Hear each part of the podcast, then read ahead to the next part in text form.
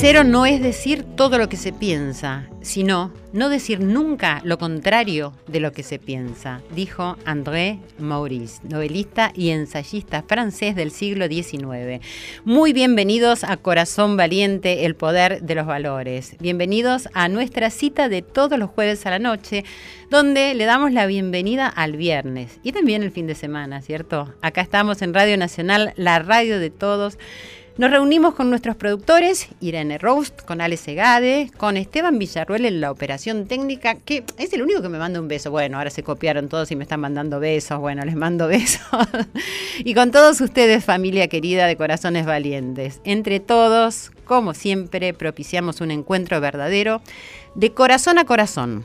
Eso es estar presentes para pasar un lindo momento con nuestros invitados, reflexionando con nuestro querido cantautor que está sonando, Joel Ansaldo, ahí detrás de mis palabras, de mi voz, y que siempre nos acompaña, como todas las Joelitas, no solo en la República Argentina, sino en nuestros países hermanos y en otros muchos más lejanos, pero aún hermanos también. Así que muchas gracias a todos, muchas gracias a la gente de toda la República Argentina, de La Pampa, de Neuquén, de Salta, de Jujuy, a Osvaldo de Mar del Plata, que es nuestro fiel seguidor. Bueno, en fin, este es ahora el momento de distendernos para que surjan espontáneamente la introspección, para estar atentos a las buenas noticias que hoy pasan un poquito desapercibidas, por, por ser generosa, digo un poquito, ¿no?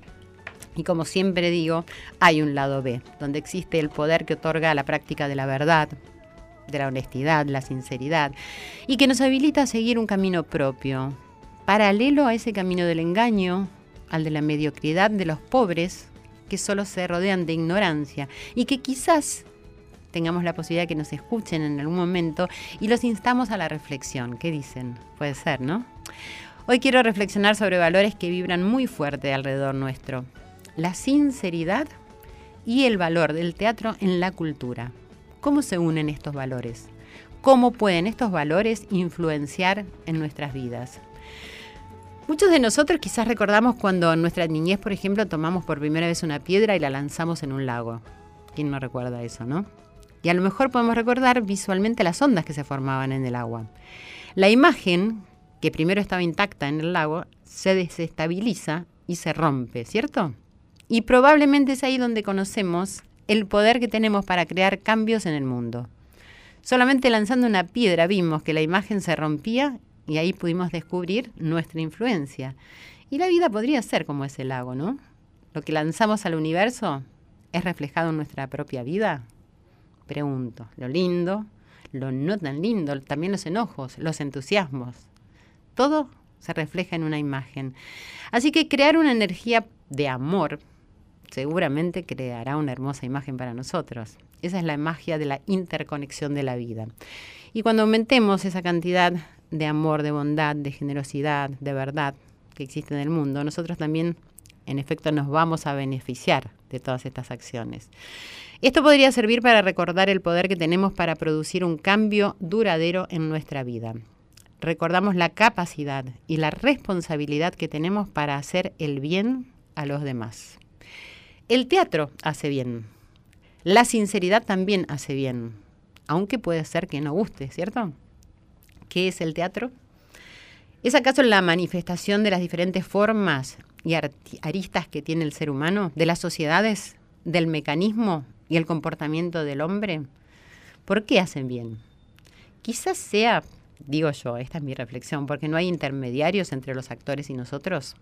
Nos sentamos y recibimos sin que nadie más que esa interpretación nos dé lugar a una reflexión, nos toque en algún punto de nuestro corazón. Lo que recibimos es directo, ¿no? El teatro refleja la vida desde que nació. Sí, desde que nació, porque casi todos los estudios coinciden en que los primeros indicios del origen del teatro se encuentran en las primitivas ceremonias y rituales relacionados con la casa así como también con la recolecta de la cosecha. Se realizaban ritos de agradecimiento con música, con cantos y con danzas. Y esto, si bien no era teatro, era como algo que estaba gestando ese nacimiento del teatro. El teatro como tal sabemos muchos que nació en la antigua Grecia, en Atenas. Los ciudadanos atenienses realizaban ceremonias en honor al dios de la vegetación y del vino, Dionisio. Y estos ritos evolucionaron poco a poco hasta convertirse en teatro siendo así uno de los mayores avances culturales de la civilización griega, tanto que en cada nueva ciudad o colonia era imperativo la construcción de un edificio para el teatro. ¿Podríamos decir que nuestro arte es nuestro reflejo? y que el teatro representa la naturaleza del ser humano creando realidades, cuestionando lo establecido, ensanchando las miradas. Ni hablar de los clásicos, ¿no? Nos educan, nos hablan de todos los tiempos, ¿Acaso por eso sean clásicos? Es un placer, se disfruta, se puede aprender algo de la condición humana, de la historia del hombre, además de poder verte reflejado en escena. Así es como hoy damos comienzo a Corazón Valiente, el poder de los valores. Y te dejo resonando en el corazón este tema del teatro, la sinceridad, la vida misma en relación a todo ello. Y escriban como siempre que les agradezco muchísimo. Es mi agradecimiento continuo a ustedes que hacen este programa y que me incentivan con todos sus comentarios. Y mientras te recuerdo las redes sociales, ponete en sintonía ya, percibiendo la inhalación, como entra, y la exhalación, y cómo sale el aire por la nariz Empezá a sentir la calma y escucha, escuchar el latido de tu corazón, de tu corazón. Acá estamos en arroba nacional AM870. Arroba Silvia Pérez es mi cuenta de Instagram y de Twitter. Y Silvia Pérez, sitio oficial, es mi fanpage. También podés escuchar todos los programas de Radio Nacional por el canal 955 de Cablevisión y el canal 976 en DirecTV. Y nuestra página es radionacional.com.ar. Tenemos dos invitados de lujo que con mucha amabilidad están acá esperándome. Bueno, les voy a decir quiénes son. Estamos con el director del Cultural San Martín, Diego Pimentel. Hola, ¿cómo estás, Diego? Muchas gracias. Muy bien, muchas gracias por la invitación. Gracias a vos. Y con el actor, director, docente Marcelo Velázquez. Hola, ¿cómo estás, Silvia? Muchas gracias. Gracias por estar acá, para que la gente se quede porque sabe que están ustedes. Ya volvemos con más Corazón Valiente. Hasta la una. Corazón Valiente.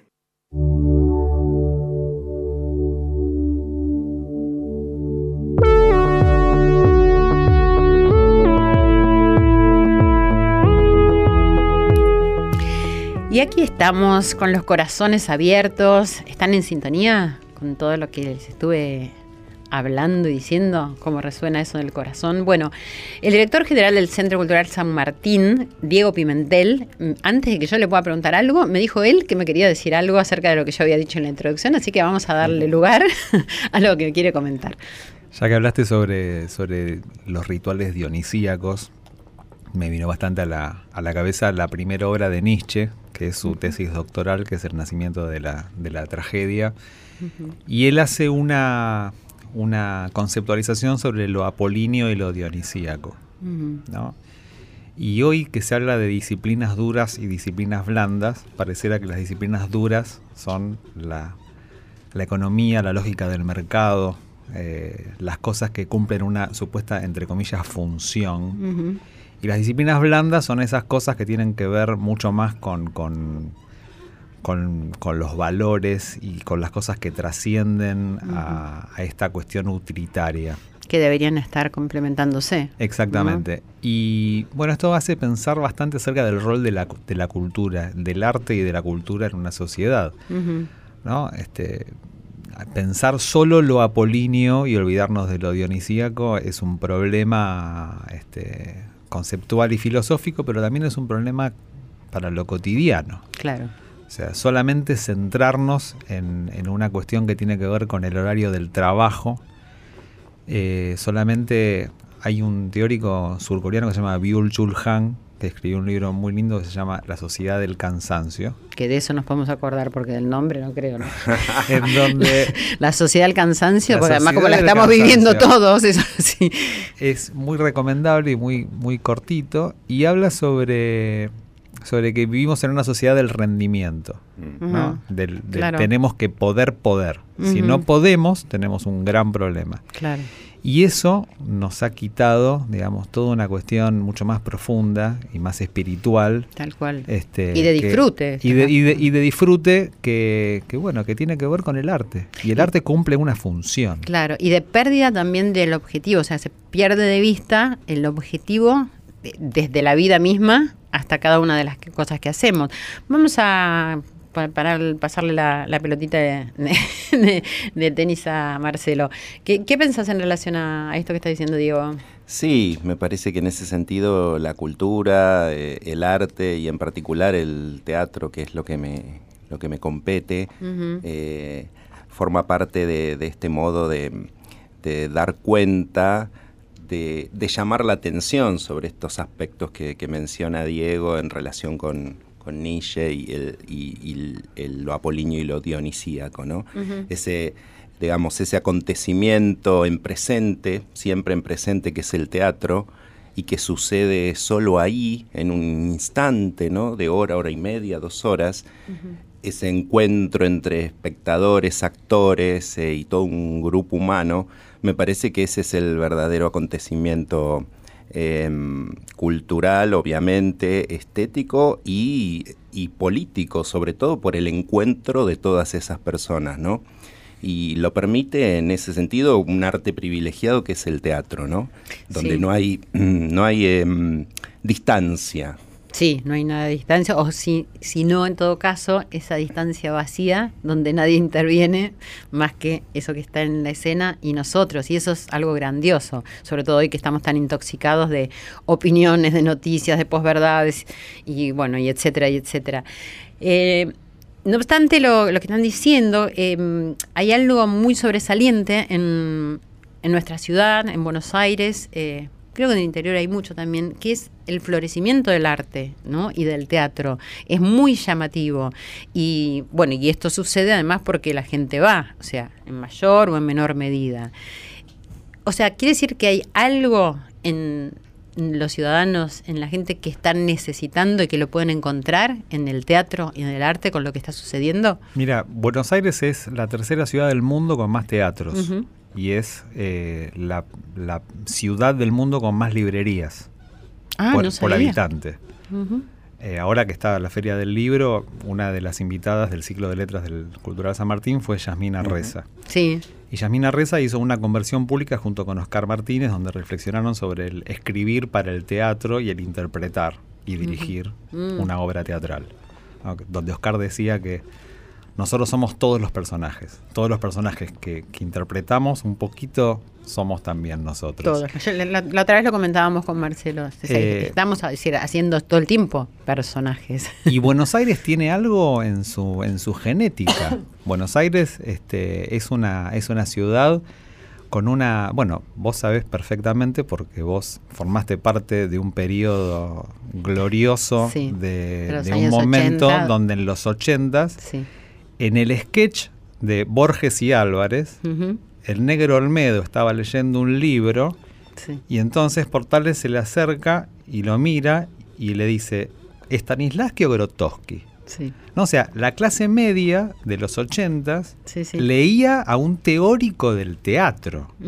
O sea, y eso estamos hablando de un programa de la televisión eh, abierta del viernes a las 9 de la noche. Sí, y de ¿no? humor, y de humor. Y de humor. Sí. Entonces digo, ellos, Tato, o sea, eso representa mucho al gen argentino y un poco porteño también, pero también argentino, de la cultura, Sí. ¿no? de, de algo que trasciende puramente una cuestión vinculada con, con lo económico o con lo material. Marcelo, ¿cómo te, te acercaste al teatro? ¿Cómo empezaste? Los orígenes de... Orígenes. ¿Cuándo, se- cuándo- cuándo se despierta eso? ¿Cuando sos chico? ¿En el seno de tu hogar? No, no, no tan de chico. eh, yo sabía que mm, siempre me interesó la literatura. Mm. De hecho, soy profesor, profesor en letras. Sí, nos corrige todo. No sabe cómo nos corrige. Y, y terminé mi escuela secundaria y, y sabía que iba a entrar a la Facultad de Filosofía y Letras a estudiar la carrera de letras. Y ahí ese mismo año, cuando estaba haciendo el primer año, algo mm, me... Bueno, soy bastante curioso, inquieto y, y además de toda la parte, digamos, intelectual, la carrera de letras es, es muy, muy sesuda. Sí. eh, como que había algo donde necesitaba seguramente poner, poner el cuerpo, ¿no? no solamente la, la cabeza y el intelecto. Y apareció ahí una escuela de teatro que fue la de la mítica Alejandra Boero, donde Ah, yo hice sí. toda mi carrera, que Ujú. ahora es el Teatro Andamio 90, ¿no? Sí. Y ahí empecé de cero eh, a, a formarme como actor y trabajé muchos años ¿Cuando ya estabas recibido en letras? no, paralelamente. Paralelamente. Y em- lo que empezó a pasar, o sea, desde los 18 años, empezó a pasar es que cada vez el teatro me iba eh, comiendo más, entonces iba abandonando cursadas de, de la carrera, debía cantidades finales, o sea, mi carrera duró, finalmente me recibí, pero duró como Bien. 10 por- años. Por lo menos te recibiste. Me recibí, Yo, sí. pues, En un momento dije, sí, me toca recibir, como que... Y, y seguía todo el tiempo con el teatro. Eh, y esa relación entre literatura eh, y después la literatura dramática me permitió hacer un- combinar con, con la práctica teatral un, un perfil que, que lo empecé a valorar mucho tiempo después, ¿no? Porque si no, durante mucho tiempo, sobre todo cuando uno es muy joven, era como una pelea, ¿no? Voy a sentarme a la facultad, a escuchar una clase, eh, o voy a entrenar en los cursos de teatro, ¿no? Siempre gana- iba ganando el teatro. Eh, pero después me fui poniendo más grande y vi que, bueno, algo, esos caminos eh, no estaban tan disociados. Claro que no. Y hoy me permite en todo mi, mi trabajo, bueno, después vino de la actuación, vino la dirección, me permitió en mi trabajo tener una conexión muy, muy productiva con la literatura dramática, con los grandes autores, con los textos. Tanto que terminaste haciendo una versión Una libre de versión de Borkman de Ibsen. Ibsen. que todavía no llegó el momento de hablar de eso. Y vayamos a ver acá al señor Pimentel, que es arquitecto. A ver cómo es que Una está. cosa por el estilo. Claro, yo por lo, por lo menos este, hice tres años de arquitectura y abandoné. Así Eh, que no le veía mucho. ¿Cómo es? A ver, eh, ¿sos arquitecto? ¿Has trabajado como arquitecto? Yo cursé arquitectura entre el 92 y el 98. Ujú. Internet llegó a la Argentina en el 95. Yo hice mi primer sitio web en el 96. Y ahí dije, no se puede creer como hay un código que uno aprieta un botón y se va a otro lugar. Y terminé arquitectura 5 en el 97, gané el primer año de arquitectura de la facultad en la UBA y luego abandoné la arquitectura por la arquitectura de la información. Mm. Entonces, estuve muchos años trabajando, tuve un estudio de diseño mucho tiempo que hacía branding y diseño digital y muchos proyectos de arquitectura de Decirle a la información. gente que es branding. Es el posicionamiento y el estudio de las marcas, ¿no? O sea, cómo una marca se desenvuelve en un contexto de- determinado. Puede ser una marca en términos de mercado comercial o una institución, digamos, Sí, sí. ¿no? Y, y en el 2003 hubo un concurso en lo que era el IUNA en su momento, que ahora es la Universidad Nacional de las Artes, pero que era instituto, para una carrera nueva que, que era eh, Artes Multimediales. Y ahí concursé y pasé de la arquitectura de información a las artes electrónicas y multimediales.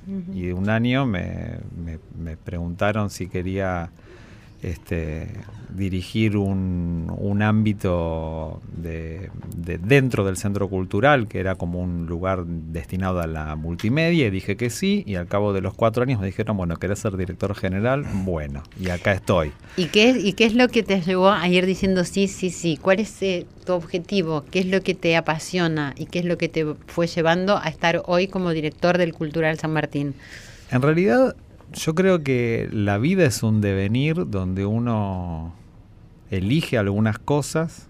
Las cosas por lo general O sea, yo creo que, ¿qué soy una, una universidad, por ejemplo? ¿no? En la era del conocimiento distribuido, donde los chicos pueden agarrar y leer tutoriales y no ir a cursar materias. Sí. Bueno, ¿Para qué sirve la universidad? Bueno, sirve para ir a conocer gente. Sirve para ir a abrir cabezas, vincularse, para claro. vincularse con, con personas. Y a mí la universidad pública me presentó personas que después me llamaron para hacer cosas, que me llamaron para hacer cosas, y la gente que uno va conociendo en ese devenir eh, te va ayudando a construir. Creo que hay una, hay una parte que uno la visualiza y se, y se sabe que va a ir a un, a un lugar, pero otra, otra parte que es el contexto, ¿no? O sea, hoy nadie sabe que va, de qué va a trabajar de acá a cinco No, años. va, dentro de un rato tampoco. Entonces, Realmente hoy estamos en una situación. No, eso por eso te preguntaba, porque a veces sí las oportunidades nos van abriendo a lo mejor eh, puertitas del corazón que nosotros no teníamos abiertas y que nos, nos van llevando a lugares. También hay una parte del destino, del camino que uno emprende, de lo que elegimos y de lo que no se elige, ¿no? Me parece, a mí me parece es una circunjunción de, de muchas cosas. Eh, igual, me gustaría saber, ahora voy a hablar un poquito con Marcelo, pero me gustaría saber cómo es ahora tu mirada para armar una programación en un centro cultural San Martín con la envergadura y el peso que trae solo el nombre de ese lugar, ¿no? Eh, Puedes pensarlo si querés. Marce, eh, ¿cómo es eh, tu conexión con el, con el teatro eh, como director y como actor? Quería, no, me quedé pensando en algo que decía Diego, porque bueno, no sé. Pueden hacer ustedes la Dos entrevista. invitados que tienen algo en común, que es, somos docentes en la misma universidad, que es la Ajá. Universidad Nacional de las Artes, antes Sí. y una, ¿no? Eh, cada uno en, en áreas eh, diferentes, pero coincido en que, que la universidad eh, posibilita sobre todo estos encuentros, ¿no? Y las vinculaciones y ma- como prioridad más que la adquisición de, de conocimiento. De la ¿no? información. Me parece muy importante eso como para tenerlo siempre Sí, presente sobre todo por, hoy, ¿no? por lo que decía Diego, que la información está al alcance de las manos Sí. ahora para todo el mundo, pero... Eso hace repensar, obviamente, el rol docente, ¿no? ¿Qué, qué Sí. función estamos cumpliendo?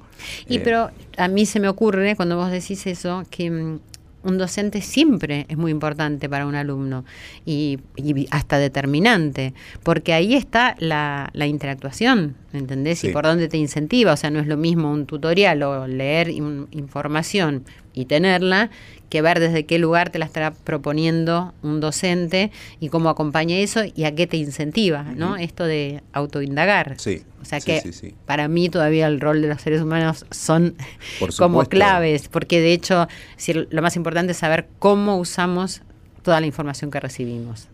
Ya seamos estudiantes, ya seamos ciudadanos y que leemos, o sea, el cómo es el kit de la cuestión, de lo que está sucediendo. Sí, sí, sí, sí. Bueno, sí, claro. O sea, yo en, en- en la facultad tuve un maestro que fue Miguel Ángel Roca, que era decano de la Facultad de Arquitectura de Córdoba y viajaba a dar clases a la UBA. Y nosotros cursábamos a la, a la mañana, de, de 9 a 13. Y quizás vos entrabas al taller a las 4 de la tarde y el tipo estaba corrigiendo. Y Mm. no le corregía al que se sacaba 10 o 9, le corregía al que se sacaba 4, 5. El que tenía dificultades. al que necesitaba. Claro. Y el tipo, o sea, construyó media Córdoba, o sea, enseñaba por, porque le interesaba. Por- O sea, claro. nadie, nadie de nosotros va a dar clases por, por nuestros fantásticos sueldos, digamos, ¿no? O sea, Claro. damos clases porque, porque nos interesa. Sí, pero casi todo creo que en la vida es así. Porque yo, por ejemplo, les hago las entrevistas a ustedes y les pregunto porque a mí me interesa. O sea, en- y lo descubrí haciendo radio, ¿no? Que ya acá estoy haciendo hace dos años y en UBA hago hace tres años. Y me di cuenta que se puede hacer cuando uno interactúa de verdad y cuando uno escucha y cuando a uno le interesa. Y creo que eso es lo que falta un poco en la vida, ¿no? En las relaciones, en la sociedad, en todo lo que está sucediendo. Y volviendo a... mm, ¿Cómo era la pregunta? como era claro. No sé, si quieren igual ustedes hacerse preguntas, acá todo bien, porque acá somos libres y estamos conectados de corazón. Son todos los que nos escuchan, nos quieren mucho. Eh, no, quería, te preguntaba porque sos actor también. Y, es decir, ¿cómo asociás y disociás el actor del director? Ahora Sí. estás dirigiendo, Sí. vamos a decirlo ya, eh, aunque después hablemos eh, con más profundidad. En este momento está dirigiendo El ocaso de un estafador, que es el nombre que tiene la versión libre de Borkman, la obra de Ibsen. Es mi director, voy a decir, en este momento. Y estamos ahí próximos a estrenar. a estrenar ¿no? ya el martes que viene, el 15 de mayo, ya vamos a decir todo. Pero estás dirigiendo en este momento como habrás has dirigido otras obras y también actuaste. Decir, ¿cómo es eso para vos? Para vos. Eh, actué mu- muchísimo tiempo, desde toda mi formación fue como actor y en un momento en esta cosa inquieta y curiosa también vi que necesitaba como ver el teatro desde otros lugares y, y ahí es donde yo siempre fui muy estudioso, entonces necesito ir a formarme, quizás buscar a los maestros, buscar a los guías, ¿no? Eh, y ahí me fui a estudiar eh, varios años puesta en escena con, con el maestro Rubén Schumacher. Eh, y que si bien, digamos, el objetivo de, de esos talleres no es eh, formar directores, pero la impronta en relación con lo que aprendíamos sobre, sobre la puesta en escena, Rubén es un tipo muy, muy culto y muy meticuloso. em, Talentoso. y talentoso. Eh, ahí empezó, derivó rápidamente en, en pensar el- la obra eh, desde otro lugar y empezar a abarcar todos los rubros que incluye un, un espectáculo, ¿no? ¿Tiene una ventaja ser actor para dirigir? Yo creo que sí. Bueno, por eso creo que los recorridos también son muy, muy personales, ¿no? Te contaba, bueno, yo tengo un, un vínculo muy directo con, con los textos, con la literatura, el tránsito de muchos años como, como actor que creo entender que puede producir también un, un otro tipo de acercamiento con los actores a los que tengo que dirigir, o compre- comprensión, entendimiento, ¿no? Em, pero ese fue mi camino. No, no podría decir que todos los directores tienen que ser actores, no, ¿no? no, claro, no. Lo bueno es Em, el saber lo de uno. Ese fue mi camino y bueno, lo, lo valoro mucho en, eh, en el presente, ¿no? Bueno, me están pidiendo una pausa. Mientras tanto, si quieren pensar preguntas para hacerme o para hacerse entre ustedes. bueno, ya volvemos con más Corazón Valiente. Estamos con Diego Pimentel, director general del Centro Cultural San Martín, y con Marcelo Velázquez, actor, director, investigación, investigador y docente teatral. Ya volvemos. Corazón Valiente. Con la conducción de Silvia Pérez. Silvia Pérez en la radio de todos. Corazón Valiente.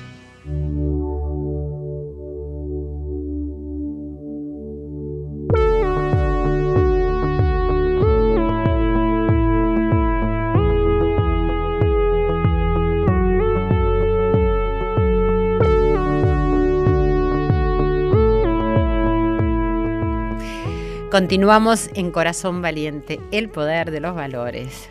Espero que estén pasando un lindo momento en esta cita que tenemos todas las noches del día jueves, que bueno, que ya es viernes en realidad, porque ya entramos en el día viernes, y, que estén reflexionando, que solamente estén recibiendo lo que estamos acá charlando, comentando. Estamos con Diego Pimentel, con Marcelo Velázquez. Eh, quería preguntarte, Diego, em, que tengo entendido que participaste de la puesta em, del Cultural San Martín con las nuevas salas y con una remodelación que se hizo.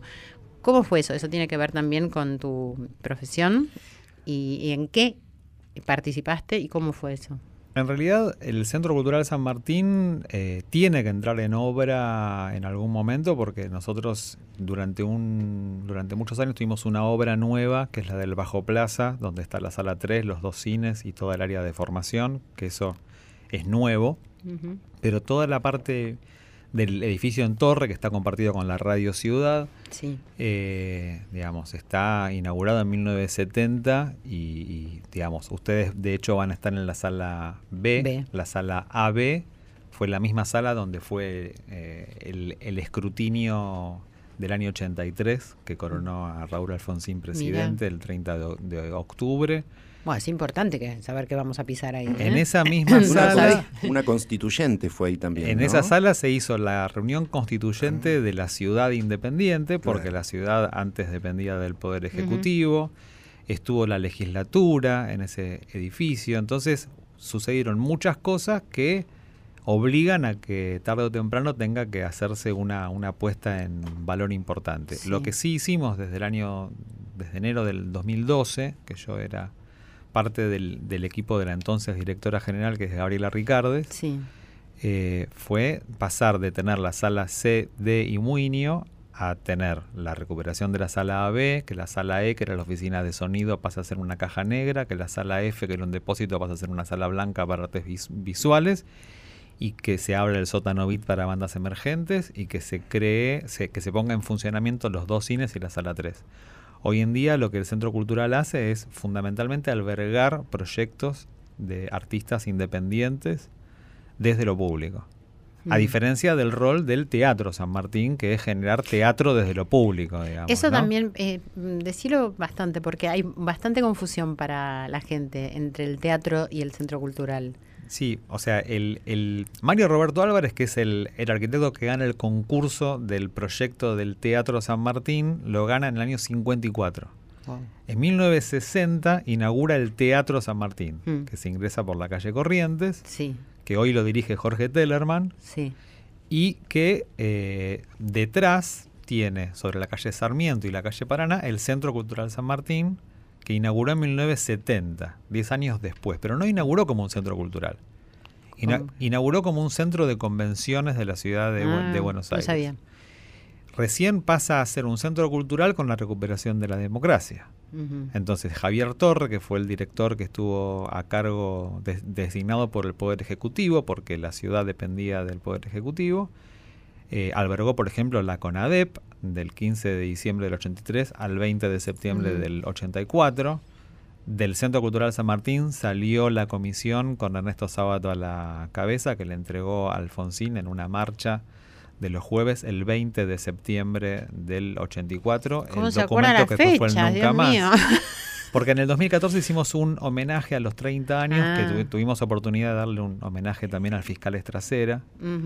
Este, y, y bueno, esa memoria convive hoy con una proyección de artes electrónicas, de cultura digital, de actividades que tienen que ver con, con- con nuevas prácticas, porque un centro cultural del siglo XXI no puede ser un siglo cultural que mire hacia, hacia atrás, No. sino que entienda cuáles son los actuales consumos culturales de eh, una sociedad que, que- que- que cambió, digamos. Y proponerle también. Totalmente. Eh, en principio quiero volver a, a repetir lo que dijiste que mucha gente no sabe. El Centro Cultural San Martín se puede eh, entrar, tiene acceso por la calle Paraná y por la calle Sarmiento, a diferencia del Teatro San Martín que se ingresa por Corrientes, que eso es algo que mucha gente tiene como un poco de confusión. Después vamos a hablar de la programación, Diego. Marcelo, contame cómo surge hacer una versión libre de esta obra Borgman de Ibsen, que bueno, vos vas a contarnos de qué se trata, es decir, cómo la eligieron, porque creo que la eligieron con Edgardo Moreira. Sí, sí, sí, sí, Edgardo Moreira tiene mucho que ver en esto. Nosotros habíamos trabajado en un espectáculo anterior eh, con Edgardo, que fue el padre de Strindberg, otro, otro clásico escandinavo, y mm, eh, quedamos muy, muy conformes y nos fue muy bien con ese espectáculo dentro del circuito del teatro. año pasado. El año pasado, todo el 2017, en, en el Teatro La Carpintería, ahí en el Abasto, y mm, ya eh, estando avanzados en funciones, eh, estábamos eh, eh, pensando en, bueno, qué iba a ser lo próximo, ¿no? Que uno empieza a pensarlo ya, Sí. apenas se estrena algo, bueno, empieza como una, una especie de vacío de decir, Sí, ¿qué hago? es como dar a luz un Claro. hijo y, y como que después, Sí. bueno, ¿y ahora cómo sigue? Así que empezamos ahí a maquinar, a ver qué, qué queríamos hacer, empezamos a pensar autores, textos, eh, y fue Edgardo el que me dijo, lee eh, Juan Gabriel Borgman de, de Ibsen, que es una obra original de 1896. Ujú. Que no se hizo nunca acá, tengo entendido. Eh, mm, no sé si no hay una versión, pero de hace de los 70 por ahí del, del Teatro San Martín. No estoy ¿Ah, sí? seguro de eso, pero no es una de las obras, es, es la anteúltima obra de Ibsen, o sea, de sí. su último periodo de producción. Eh, y no es de las obras más emblemáticas como Hedda Gabler, Casa de Sí. Muñecas. Es la ¿no? menos eh, conocida, así popularmente, sí. Eh, Bueno, la leí y empezamos a reunirnos para ver qué hacíamos con ese material y vimos que había que actualizarlo de alguna manera, ¿no? Que había un, tronco en ese, en ese texto que nos interesaba mucho, que es la figura de, Borgman, de este estafador. Sí, que le, pusieron el título El ocaso de un estafador. El ocaso de un estafador. Eh, seguramente en los modos de lectura uno lee siempre desde su presente, ¿no? Y en, ese, en esa lectura está toda su historia, su, su modo de vida contemporáneo, nuestro lugar, desde donde leemos, esta ciudad, este país. Y ahí eh, confluimos en pensar primero que había que actualizarla.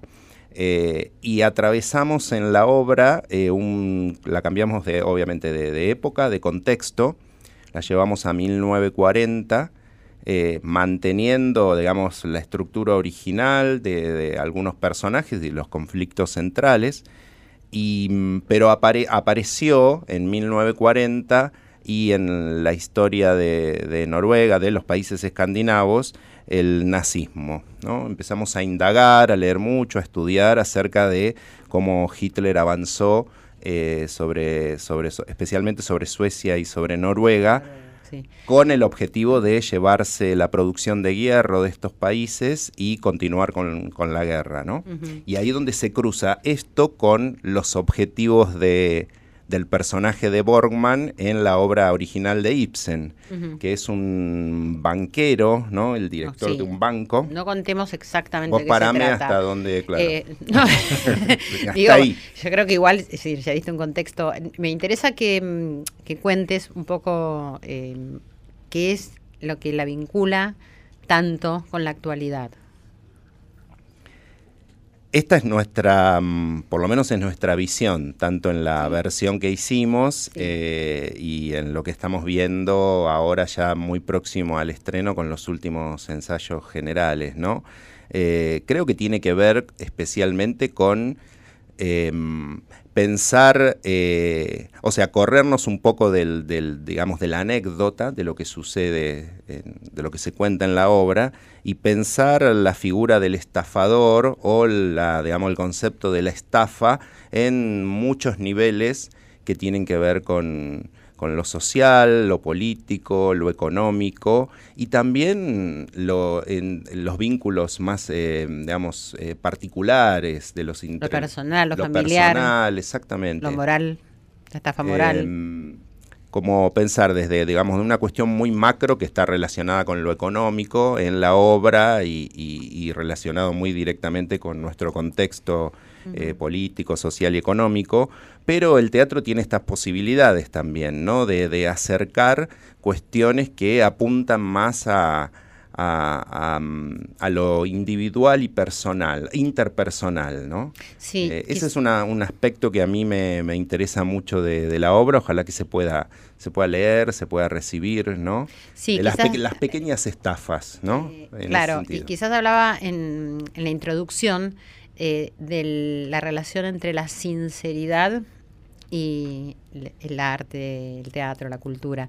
Y esto directo que le va a llegar a la gente, más allá de lo que vos eh, estás explicando y estás contando, va a haber algo que va a suceder. Bueno, a mí como de parte del equipo, eh, es decir, como actriz, me sucede esto, nos hace reflexionar acerca de los personajes que tenemos que hacer, del comportamiento, de la conducta, donde hay realmente mucho sufrimiento. O sea, lo que yo eh, concluía ayer, después de un ensayo general grande que tuvimos y muy intenso, eh, el sufrimiento que genera, ¿no? Esta falta, este engaño, esta estafa, ya sea en una gran medida o en una cosa muy pequeña, en un vínculo familiar, en una relación amorosa.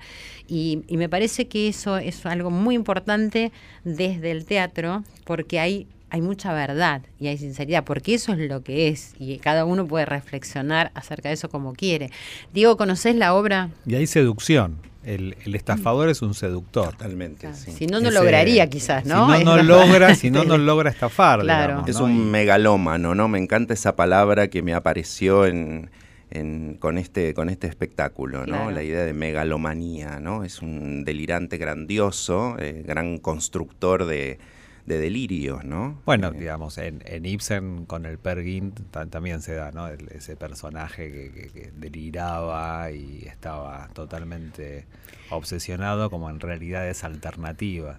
Bueno, lo que sucede acá en muchos aspectos de la política, ¿no? O, o- o los estafadores reales, eh, que están, deliran y están convencidos de, de lo que están eh, proponiendo. y su entorno Eh, también. claro, ¿no? exactamente. Y, la- y la gente, es decir, esa cosa que te ciega y que realmente, es decir, no tienen conciencia de lo que está pasando. Te interrumpimos, Diego. No, no, por favor, es que ahí, justamente lo que mencionas vos, hay una hay un choque bastante importante entre el dato y el relato. O sea, cómo a partir de datos, desde una ideología se puede construir un discurso y con el mismo dato, desde otra postura Total. ideológica, puede, puede armarse otro dis- discurso. Eh, que, que esto no, no tiene que ver ni con lo bueno ni con lo malo. No. Tiene que ver con una construcción. Sí, y, y con la confusión que genera eso, ¿no? Y con lo que nos hace creer y con lo que mm, nos aleja a lo mejor de nosotros mismos para ver si cuál es nuestra verdadera ideología. Por eso también eh, cuando pensaba en este programa me gustaba mucho el tema del, teatro o es decir, hablo de arte en general, ¿no? Porque cuando uno mira una pintura o mira una escultura, no importa lo que te explique alguien, es lo que a uno no le llega. Y acá estamos viendo personajes y bueno, cada uno verá qué es lo que puede hacer con eso que recibe, donde hay algo muy obvio, ¿no? Acerca del engaño, del abuso de poder, de las estafas, de la falta de sinceridad y del sufrimiento real que todo eso causa.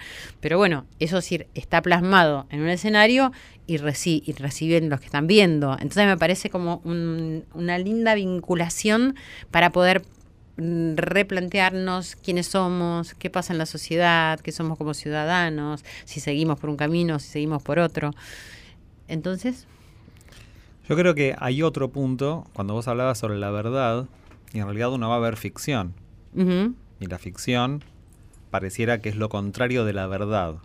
Sin embargo, la ficción no es la mentira. no.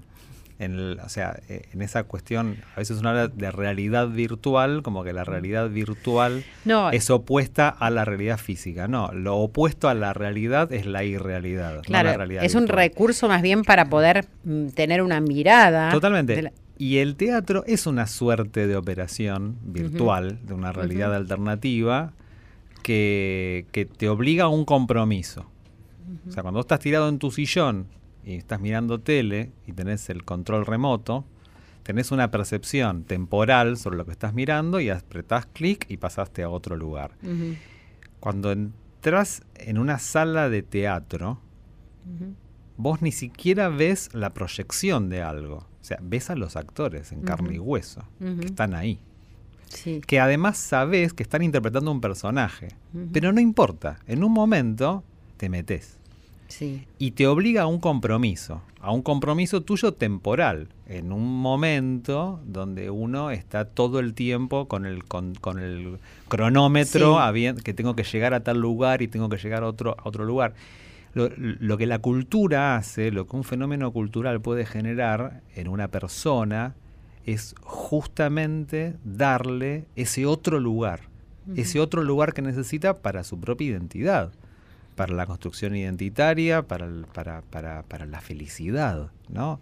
O y sea, para poner en práctica, perdóname, también el respeto, el silencio, escuchar, todo- todos estos valores que los pasamos por alto, pero también el hecho de salir e ir al, al teatro, es decir, significa todo eso, y nosotros lo sabemos. el Entonces, silencio. Claro, tenemos que estar dispuestos a eso. Totalmente. Eh, darse el tiempo, ¿no? De esa hora, hora y media. Eh, primero llegar al teatro, sacar las entradas, digo, todo eso a mí siempre me, me, me sigue conmoviendo, ¿no? Eh, que, le- re- ver a los espectadores, ¿no? O yo mismo como espectador de teatro, que no Sí. es lo mismo ir al cine, ¿no? Totalmente. No, Em, y, y nos aleja bastante de, del ruido, de las preocupaciones, de, decir, porque tenemos que estar presentes. Es, es- es realmente un ámbito en el que tenemos que estar presentes, porque si no nos vamos a sentir incómodos también, si no estamos presentes.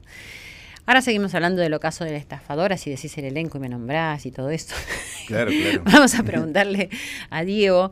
eh, primero agradecerle que estamos en una de las salas de- del Cultural. San Martín, en la sala B. Sí, claro. ¿Y mm, cómo es la mirada a la hora de es decir, ver cómo va a ser la programación para la temporada que viene, para esta temporada. Es decir, en, en qué se fijan, qué es lo que buscan, qué es lo, lo que les importa para que funcione este centro cultural.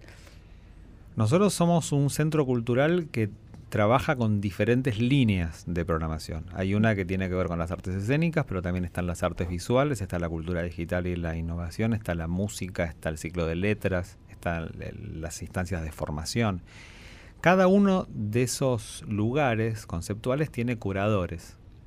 Y entonces tenemos reuniones de, programación, por lo general un año y medio a un año antes de cada temporada.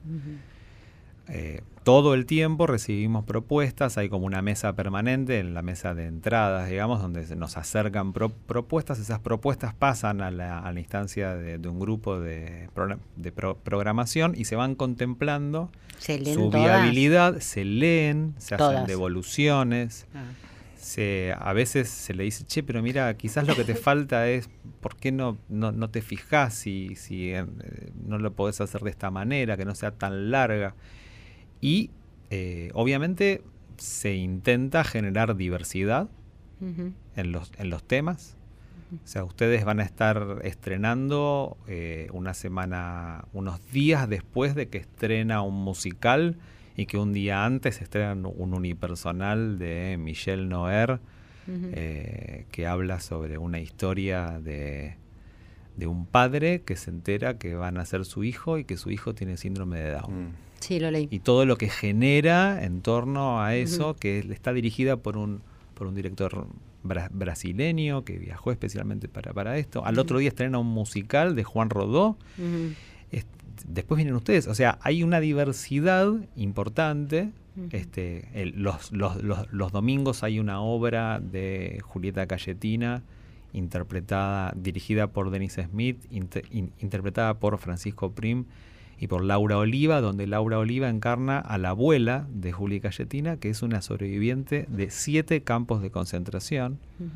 Entonces, es una obra muy profunda que habla de muchísimos valores. este, y bueno, ahí hay una diversidad bastante grande. Pero, por ejemplo, en artes visuales hay una convocatoria anual.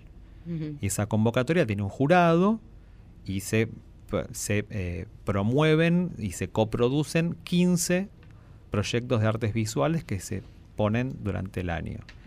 Y así el ciclo de letras tiene a dos invitados internacionales y además a un eh, escritor argentino que hace un ciclo, que hace un curso específicamente por mes, etcétera, etcétera. O sea que la propuesta es la diversidad, para decir que eso me parece muy interesante, sobre todo que además las entradas para el centro cultural son mucho más accesibles. Son muy accesibles, hay otras actividades que son gratis.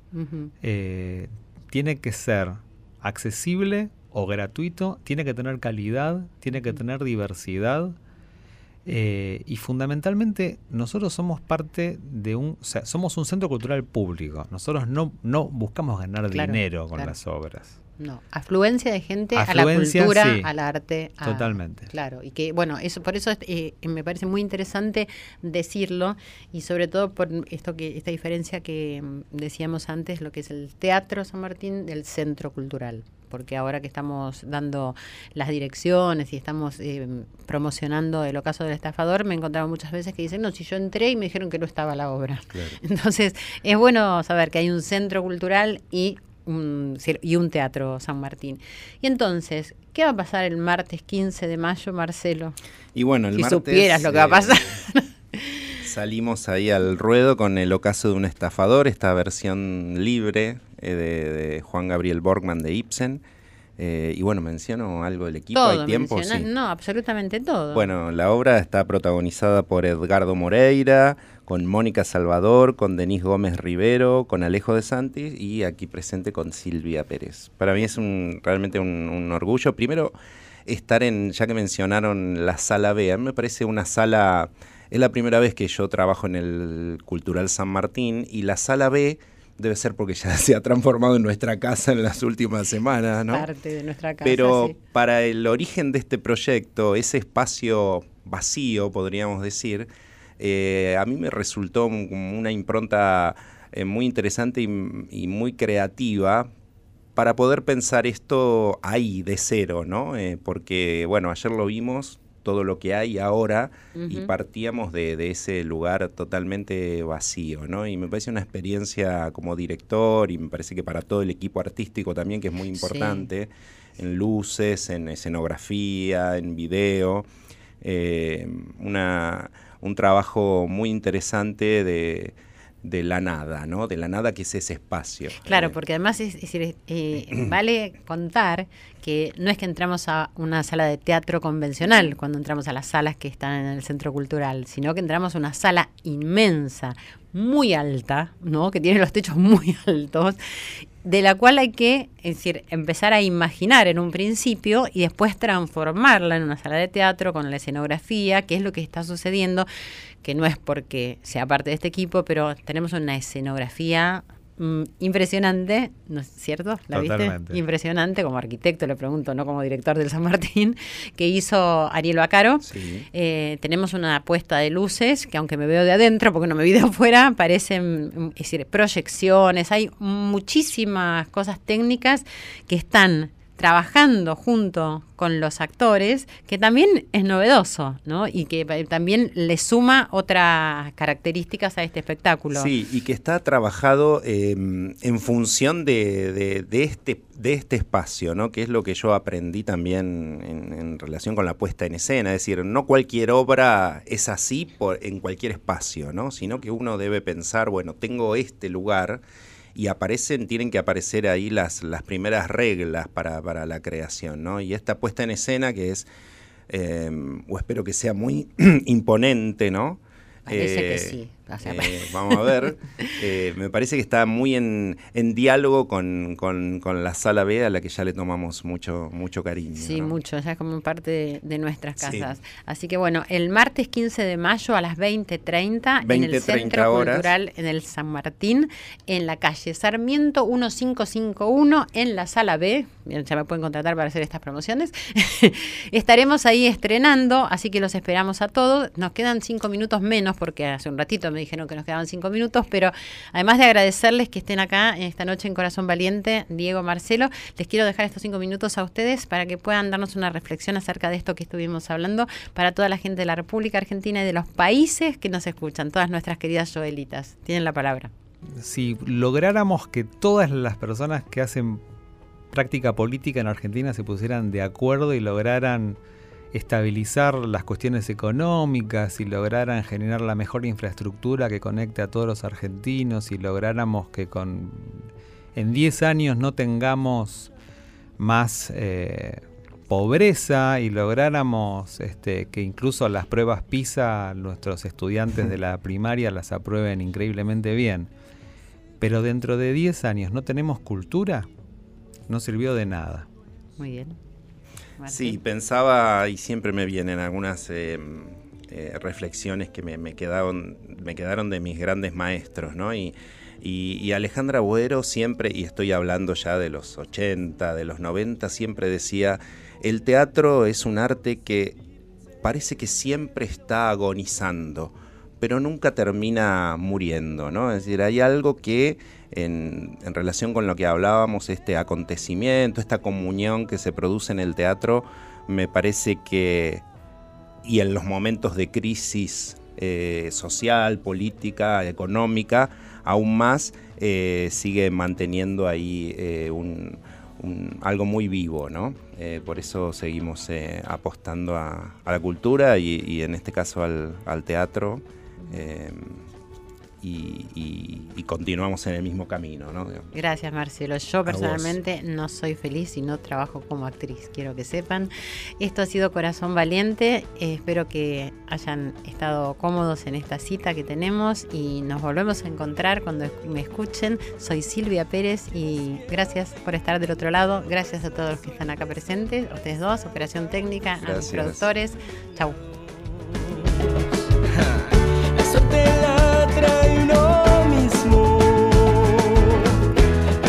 Siempre en positivo.